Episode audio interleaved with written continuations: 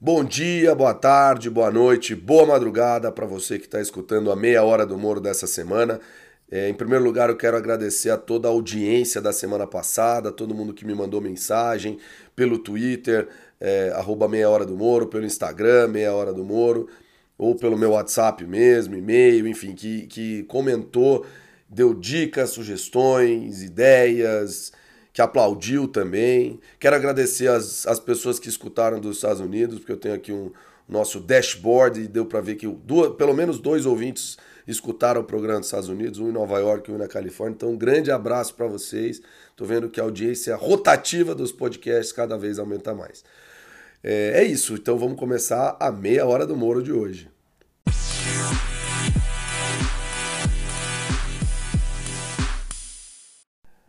Olha, essa semana aqui da meia hora do Moro, ela teve assunto para a gente tratar no mundo esportivo, com os dois times brasileiros classificados para semifinais da Libertadores, o Flamengo que empatou com o Inter fora de casa e levou a vaga, e o Grêmio que conseguiu uma brilhante vitória contra o Palmeiras também fora de casa em São Paulo. O Palmeiras teve que mandar o jogo no Pacaembu por causa do show da Sandy e do Júnior, perdeu o jogo por 2 a 1 e no gol qualificado ficou fora. Ou o Flamengo ou o Grêmio vão estar na final da Libertadores lá em Santiago, primeira vez na história que a Libertadores da América tem um jogo único de final.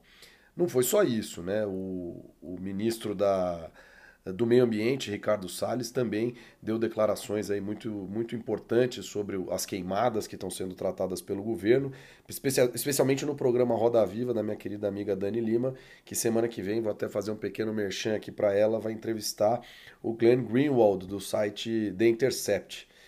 Eu acredito que o assunto vai ser bastante coisa relacionada a Lava Jato, a fake news, a fonte, como é que consegue, como é que não consegue e é imperdível. Segunda-feira, 10 da noite na TV Cultura. E além disso, o mundo internacional nessa semana também teve bastante coisa para conversar, né?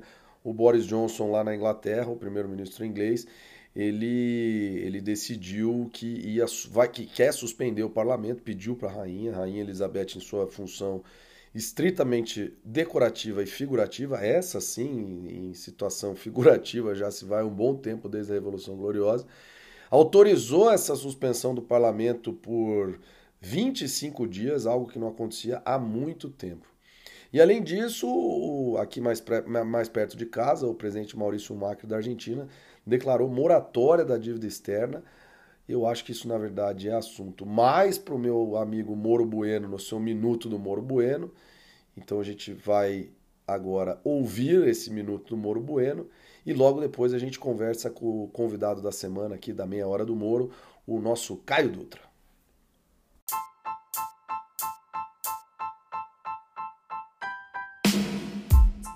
Esquerda, tem a brecha, rolou para Zagalo, Zagalo espera a marcação do médio adversário, passa por ele agora para dentro da área, vai carregando, bola recuada para Newton Santos, nas proximidades da área, tenta levantar para Pelé, escorregou na hora para no peito, domina, drible espetacular, vai tirar a tira gol!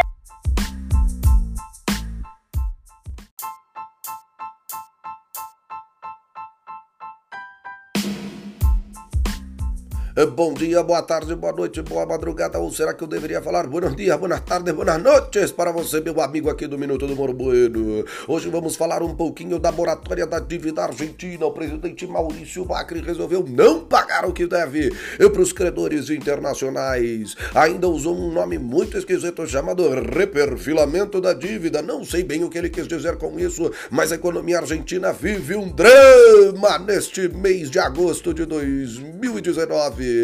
Na verdade, não é uma política adotada unicamente dessa vez pelo governo argentino. O presidente Adolfo Sá, lá nos idos de 2001, resolveu no dia de Natal dar um presente de grego aos seus credores e não quis pagar a dívida. A situação econômica da Argentina realmente está muito complicada. O valor do peso disparou e precisaremos ver nas próximas semanas as cenas dos próximos capítulos, esperando que tudo isso não afete a economia brasileira. Um grande abraço! Bom, nosso convidado aqui do dia do dia de hoje é o Caio Dutra. O Caio Dutra, ele é produtor cultural em Brasília. Desde 2014 começou um movimento de ocupação do setor comercial sul, que é uma região central aqui de Brasília. ele fundou o coletivo No Setor. E a ideia é transformar o setor comercial sul numa referência em inovação e cultura. Tanto que ele já organizou alguns projetos de grande porte, como algumas edições do Samburgente, eventos Criolina no setor comercial sul e o Festival Criolina que também aconteceu no setor comercial sul. Acho que a coisa mais interessante aqui do Caio é que ele cursou engenharia de produção na UNB e, e assim, por conta disso mudou bastante de, de área, Caio. Então eu começo falando isso com você. Como é que foi essa ideia de fazer engenharia? Eu sei que é engenharia de produção e tem alguns maus elementos que vão dizer que não é bem engenharia, mas é um pouco longe da ideia de cultura, né? Como é que é isso? É, bom, então, a engenharia de produção, ela nasce da engenharia industrial, né? Então, realmente não tem absolutamente nada a ver com cultura. Em Brasília, a gente ainda tem um, um privilégio porque ela é voltada para os serviços, né? Então, a gente consegue é, trabalhar, trazer alguma coisa dessa área mais de exatas para esse lado humano. É, e a, a, engenharia de produção na UNB ela é bem focada em projetos, né? Então, acho que a gente consegue conversar um pouquinho. Eu não cheguei a me formar, eu fiz quatro anos de engenharia de produção e abri mão dessa, da, né, dessa vida acadêmica. Engenharia realmente não é para mim, não consegui passar de física 3 de jeito nenhum. Foi aí que pai, eu. Pai, um abraço aí para você. Meu pai é físico. Porra. João, ó. Moro, ó, complicado aí, viu? Tá aqui esperando uma ajuda na física é, 3. O dia que a gente tiver uma área particular aí, você me ensina melhor aí, que tá difícil. Mas ainda bem que dentro da cultura eu não tenho que usar muito física, né? Não, não precisa muito. Mas foi muito bom, assim, sabe? Porque a, a engenharia, de maneira geral, e especificamente a engenharia de produção, ela dá um, um background de, de, de, processos, de planilhas, né? De esse lado burocrático que a cultura geralmente não tem. E todo esse trabalho em cima do setor comercial sul, a gente faz exatamente essa base de plataforma, né? A gente se enxerga ali como uma plataforma para que a movimentação cultural aconteça. Então, a gente que faz toda a burocracia junto à administração do plano piloto, junto à Secretaria né, de Cultura e Economia Criativa daqui de Brasília, exatamente para fazer com que a movimentação, é, o, o, né, esse ponto fraco da movimentação cultural seja. É, a gente consiga passar por esse obstáculo para que as coisas aconteçam com maior facilidade. Legal. Caio, eu, eu já te conheci há algum tempo, né? Exemplo do que eu falei no primeiro episódio com o Fernando. É, eu vou tentar achar pessoas que tenham coisas legais para falar, que fizeram coisas bacanas, ou que sejam meus amigos. De novo, o Caio atende as três. A exemplo do Fernando na semana passada, o Caio atende aí os três requisitos.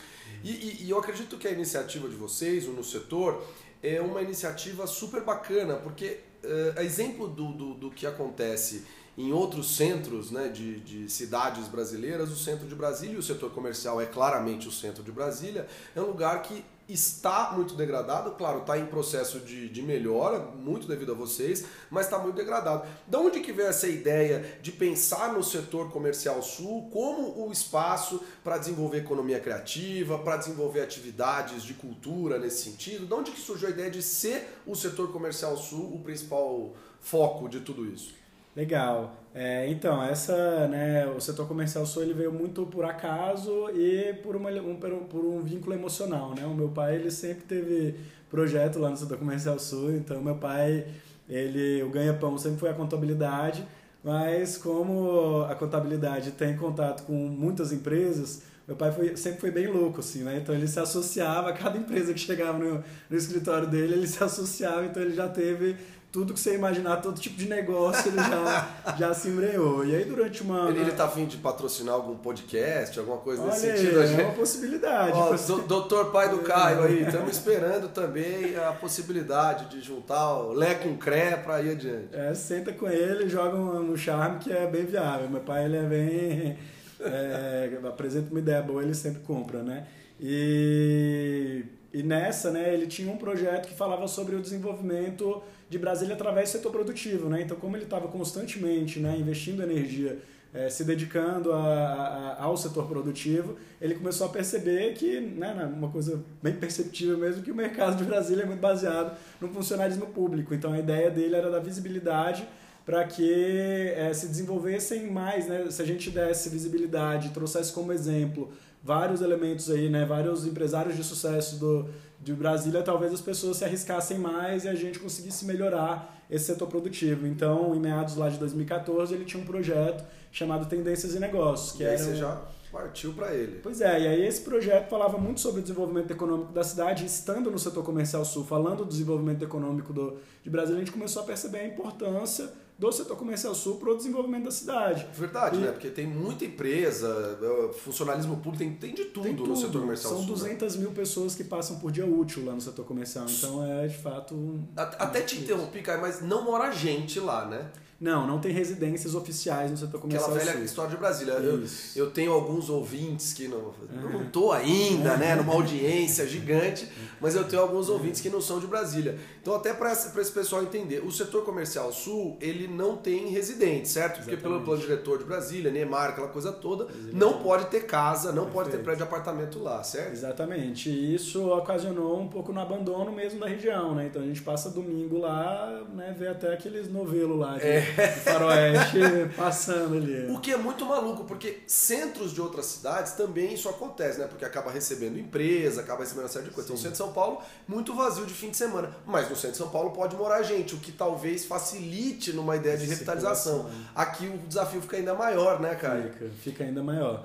É, agora também a gente está começando a construir uma dinâmica cultural né, nessa área. A gente de fato já identifica, né, a própria população de Brasília já identifica o setor comercial sul como uma zona cultural da cidade, já que né, em outras regiões aqui da, da cidade a gente não consegue fazer muitas atividades culturais por, né, por, por causa da lei do silêncio, que é uma lei que, que limita né, a gente de, de explorar outras áreas. Né? Existe esse conflito com a área residencial. É, ali não tem residência Então, nesse caso, não tem né? residência, a gente está resguardado. Né? Ali no máximo só não pode virar a caixa de som muito pro hospital de base que tá Exatamente, tudo valendo, né? Eu sei, que, eu sei que é muito bacana que no setor comercial sul tem diversas atividades de diversas formas também, né? Eu já, já inclusive acompanhei algumas por lá. E aí eu queria te perguntar um pouquinho dessas, desses desdobramentos que o meu setor teve, né? A parte do carnaval, a parte da economia criativa. É, eu sei que você não está sozinho nessa, até conheço Sim, alguns dos seus, dos seus É. parceiros, mas conta um pouquinho para quem tá para quem tá escutando, quem tá aí na academia, no trânsito, sei lá, quem tá dando só uma moral para mim mesmo, é, como é que foi um pouco isso? Porque beleza, no setor é o coletivo, é a ideia de fazer isso como um, um- um instrumento, né, um, um catalisador de, de revitalização do setor comercial sul. Mas vocês acabaram quebrando um pouquinho, né? Não quebrando o mau sentido, mas assim, desmembrando em, em áreas, né? Sim, sim. É, a gente, né, o, o próprio no setor, ele surgiu muito do carnaval, né? Já existia uma movimentação cultural. Eu mesmo fazia parte do coletivo Labirinto, que foi um dos coletivos que começou essa movimentação. Mas o, o- a ideia de fazer um carnaval no setor comercial sul surgiu muito nessa dinâmica de ser plataforma também. A gente enxergava que os blocos tinham uma dificuldade muito grande para sair e aí nossa ideia era então garantir né, esse contato com o governo para garantir todos os recursos, garantir cachê para os blocos, garantir toda a estrutura e os blocos só se preocuparem em chamar o folião, fazer uma festa bonita. E aí o nome ficou lindo, né? Nada mais Brasília que setor carnavalesco sul. Exatamente, né? Então é, a gente já, já setorizou um carnaval, né? Já É. com essa dinâmica. E aí, dentro dessa perspectiva, né, a gente começou a entender que né, não só de carnaval que a nossa iniciativa deveria. Ca- Carnaval, na pior das hipóteses, na melhor das hipóteses, é um mês no ano, né? E na pior Exatamente. são cinco dias. Então não dá Exatamente. pra fazer uma revitalização tão, tão, Tão, é, tão pontual. tão né? restrito, né? Exatamente. Então hoje a gente tem uma série de projetos, né? A gente tem uma preocupação muito grande com a gentrificação do espaço. A gentrificação vem do termo gentry, que é pequena elite, então Certo. é recorrente em outros lugares é, do mundo, né? Lugares abandonados que através dessas movimentações é, começam a ser valorizados e expulsam a comunidade originária do local. E no setor comercial tem um pequeno comerciante, Tem. tem, um morador de rua que está ali, Tá tem a certo. comunidade trans, né? Existe uma prostituição de travestis ali naquela área que a gente tem o cuidado de não expulsar essas pessoas, mas de integrar. Né? Então a gente não é a favor da, do tráfico de drogas, a gente não é a favor do crime, da violência. Isso a gente quer que acabe, mas a gente não é contra as pessoas. Então a gente não é contra morador de rua, a gente não é, É. contra travesti. Né? Então, isso Não é ficar- limpar as pessoas, Jamais, né? É jamais. revitalizar. para palavra é integrar, integrar, integrar essas pessoas nessa movimentação. Então, né, um dos nossos projetos, por exemplo, de base social é o Festuc no setor, que é um futebol golzinho. Toda sexta-feira a gente joga um futebol com os moradores de rua lá do setor comercial sul.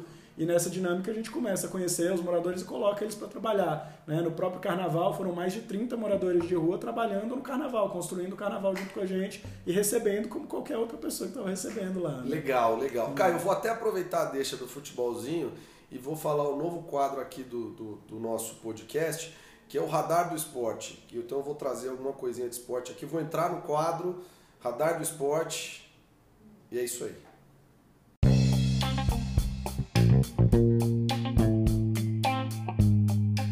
Nesse novo quadro aqui, estreando hoje na Meia Hora do Moro, o Radar do Esporte, eu falo um pouquinho de algum evento importante esportivo ou de alguma situação esportiva relevante durante a semana ou que, que esteja num, num, futuro próximo. Eu poderia falar do GP da Bélgica hoje de Fórmula 1, que vai acontecer domingo, mas como tem um milhão de corridas e eu gosto muito de Fórmula 1, vou falar de Fórmula 1 em algum outro momento.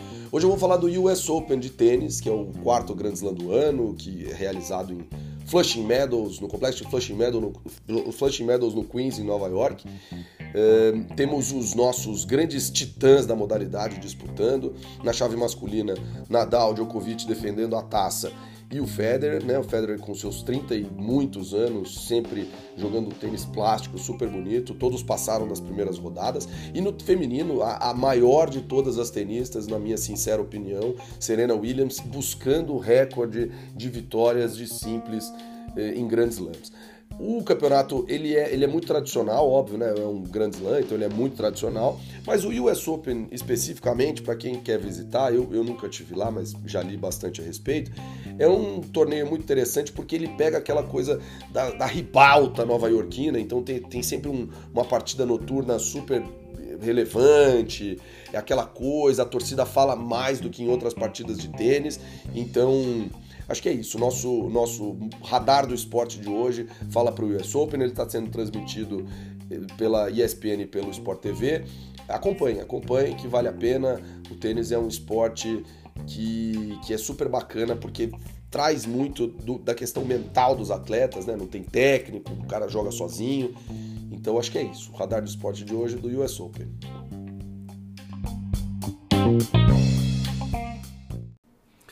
Bom, depois dessa pequena pincelada aqui a respeito do US Open, você gosta de tênis, Caio? Eu joguei muito tênis durante muito tempo. Jura por Deus? Vamos marcar um dia então de, troca, de Uai, bater uma bolinha? Tem que arrumar uma raquete, porque tem tempo que eu não jogo. Olha né? só, mas é capaz de eu tomar um pau, mas a raquete é. eu tenho sobrando lá em casa, a gente.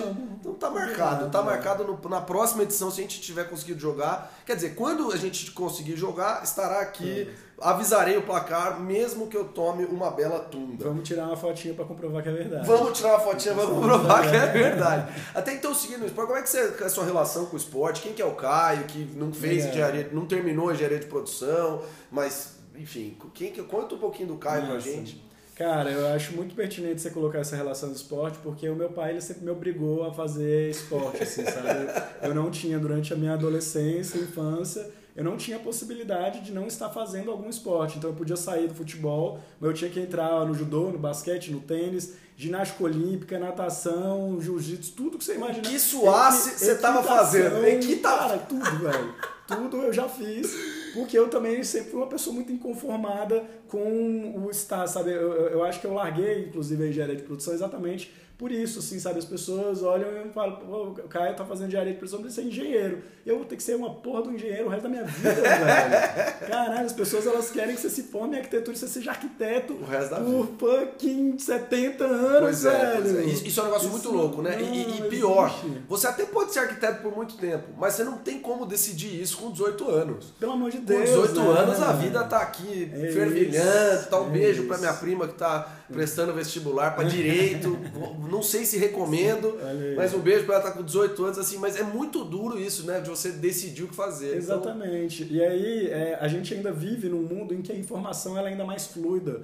Então, né, se eu leio alguma coisa na internet de arquitetura e fico apaixonado por aquilo, eu quero, eu quero buscar mais conteúdo é sobre é aquilo. Então, eu tenho a possibilidade de me aprofundar de alguma maneira dentro ali do meio digital e acolher muitas informações. E eu, ao mesmo tempo que né, sempre fui é, muito trabalhado no esporte, sempre tive que fazer muitos, muitos esportes e, né, e o esporte te cria uma disciplina, né? Eu Verdade. Acho, eu acho o esporte fantástico, assim, né? Porque você aprende a ganhar, você aprende a perder, você entende a primeira dinâmica da vida, que é quando seu ego tá lá no alto, você tá mandando bem pra caramba, prepara que você vai fazer alguma merda e vai estragar tudo. Vai estragar E tudo. vai lá pra baixo, e aí depois, né, enfim... Então, e você gosta de assistir também esporte e tal? Menos, gosto, mas menos. Né? E aí um outro lado que eu comecei a trabalhar também muito, assim, sabe? Que é o, o oposto, é o esporte, que é o esporte online. Ah, verdade. né? Você Então, joga bastante. Cara, eu jogava, né? Hoje em dia não tenho... Tá super hoje em na dia- moda. Hoje em dia não, não tenho muito tempo nem pra jogar é, esporte no tradicional e nem o, o esporte digital. Eu jogava muito Dota, né? Ah, Era, cara, não. perdi muito minha vida ali. Assim, não perdi, ganhei. Porque da mesma maneira que o esporte tradicional te cria muito pra muita coisa, te disciplina pra muita coisa, o esporte online, ele te disciplina pra outra coisa que é muito mais pertinente na era que a gente vive, sacou? Meu, primeiro, meu primeiro contato com planilha, com programação, Foi, foi, através do esporte, sabe? loucura. Counter-Strike, eu queria mudar a arma do meu cara, sacou? Pra você mudar a arma do seu cara, você tem que aprender a programar um básico do básico, Entendi. básico, que é colocar, sabe? É, é bem, né? Cara, eu- Então- eu não teria a menor noção disso. Nunca, É. assim, já ganhei minha, minha, minha meia hora do Moro de hoje aqui com isso. E, bom, mas vou voltar no esporte antigo. Você chegou a viajar pra algum lugar pra jogar alguma coisa, competir, não? Cara, eu fui chamado, acredita, pra Cuba pra competir ginástica olímpica. Eu fiz durante muito tempo. E qual que era o seu, moleque. seu aparelho? Ah, Era não, era mais solo, né? Solo. É, eu, eu fazia barras também, solo, mas era conjunto, né? Você fazia meio que tudo ali. Você chegou aí pra Cuba? Eu pra... não cheguei porque eu era muito novo, né? Era Entendi. muito moleque, então não, não, não acabei não, não indo. Mas eu vou aproveitar aqui Criança essa socialista. potencial viagem do Caio pra Cuba pra praticar, pra competir na ginástica artística, pra entrar no nosso Ginástica momento. olímpica. É, mas não chama. Hoje chama ginástica Não, artística. artística acho que é do... Não, essa é a rítmica. Ah, pronto. essa é a rítmica. Olha aí, nem, nem Na artística, que o Brasil, o Brasil, inclusive, é super bom, Sempre né? foi E hoje em dia, no masculino, tá com grandes atletas. O, o Zanetti ganhou medalha de ouro, medalha de prata nos Jogos Olímpicos, Nori também. Legal. Então, mas diante dessa potencial viagem do Caio para Cuba, eu vou entrar no momento viajaria de hoje.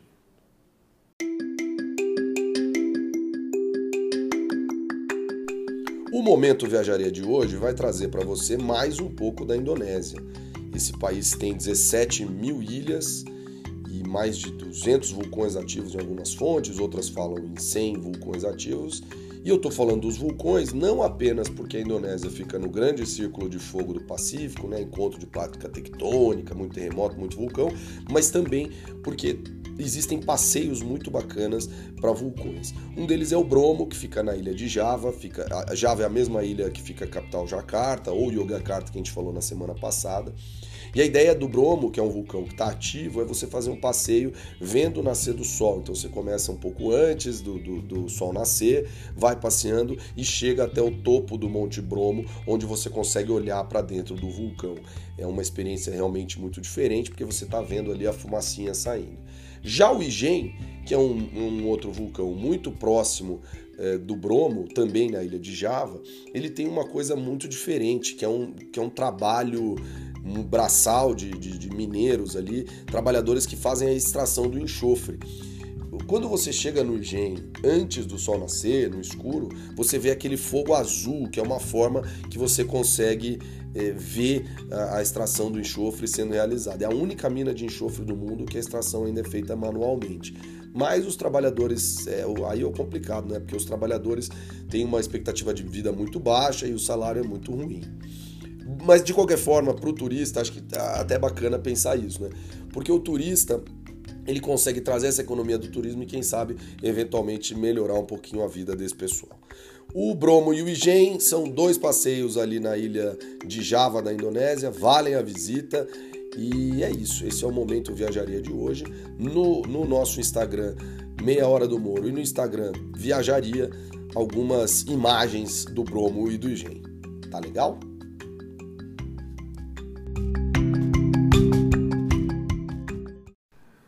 Bom, Caio, o nosso momento viajaria de hoje foi sobre os montes Bromo e Igen na Indonésia, dois vulcões. Já teve na Indonésia? Nunca tive, não. Já- Eu tenho, já- tenho vontade. Já visitou algum vulcão na vida?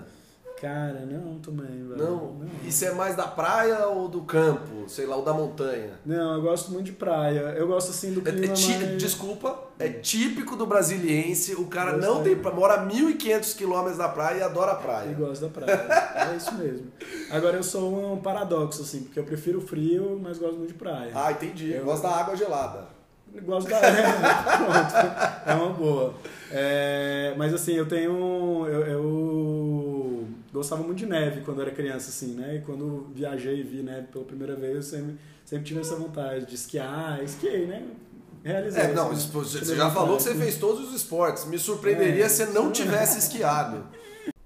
Cara, e tem algum lugar assim que você gostaria de sugerir pra gente, que você viajou recentemente aqui no Brasil, no exterior, sei lá, alguma sugestão, uma dica pro ouvinte? Cara, é... ah, tem um festival, um lugar maravilhoso, em Inhotim. Fui no Meca em Inhotim no ano passado. E é um festival. O Inhotim é um dos maiores musei... museus a céu aberto do mundo. O né? Inhotim é maravilhoso, fica na cara do gol pra quem mora em São Paulo, pra quem mora no Rio, pra quem mora em Brasília e, obviamente, pra quem mora em Belo Horizonte. E assim, é, é um lugar incrível mesmo, super vale a visita, né? Impressionante. E anualmente lá tem, não sei se está acontecendo anualmente, né, mas tem um festival chamado Meca, né, e é um festival maravilhoso, assim, sabe, é bem da cultura alternativa, né, e assim bem legal, bem dinâmico e dentro de Otim, né, então você, além de visitar um dos maiores museus a céu aberto, você ainda tem uma programação cultural muito foda, né, super Maravilha. indico, super indico. Maravilha. Caio, vou agradecer super a sua presença aqui na Meia Hora do Moro. É, quero desejar toda a sorte para o projeto, para o nosso setor, tudo que tiver aí no alcance, patrocinadores e tal. Ah, antes da gente esquecer, a gente tem a nossa bolinha aqui, que vai ser para o final da temporada. Caio, eu preciso que você escolha uma bolinha para você, sendo que essa laranja com, é, com preto já está escolhida pelo Fernando Exman na semana passada. Então hoje, hoje a gente ainda não conseguiu o YouTube, então não, ninguém tá vendo, mas pode escolher a sua bolinha. Esse Ela- barulho foi já veio na cara do gol aqui, ó, a verdinha aqui. Caio escolheu a bolinha verde, então Lógico. estará, até vou colocar depois no Instagram. Lógico, bolinha de maconheiro. Caio, brigadíssimo pela presença. Obrigado É, pelo convite, João. Obrigado a todo mundo aí que está assistindo, acompanhando. Sucesso pro projeto. Tenho certeza que vai é, voar muito com, com o podcast. Simbora, quando tiver qualquer evento lá no setor comercial, avisa que eu dou essa, essa moral, essa divulgada. Ainda não tenho muita audiência, mas tudo dá certo. Obrigadão, A querido. audiência mais qualificada, com certeza. Obrigadão.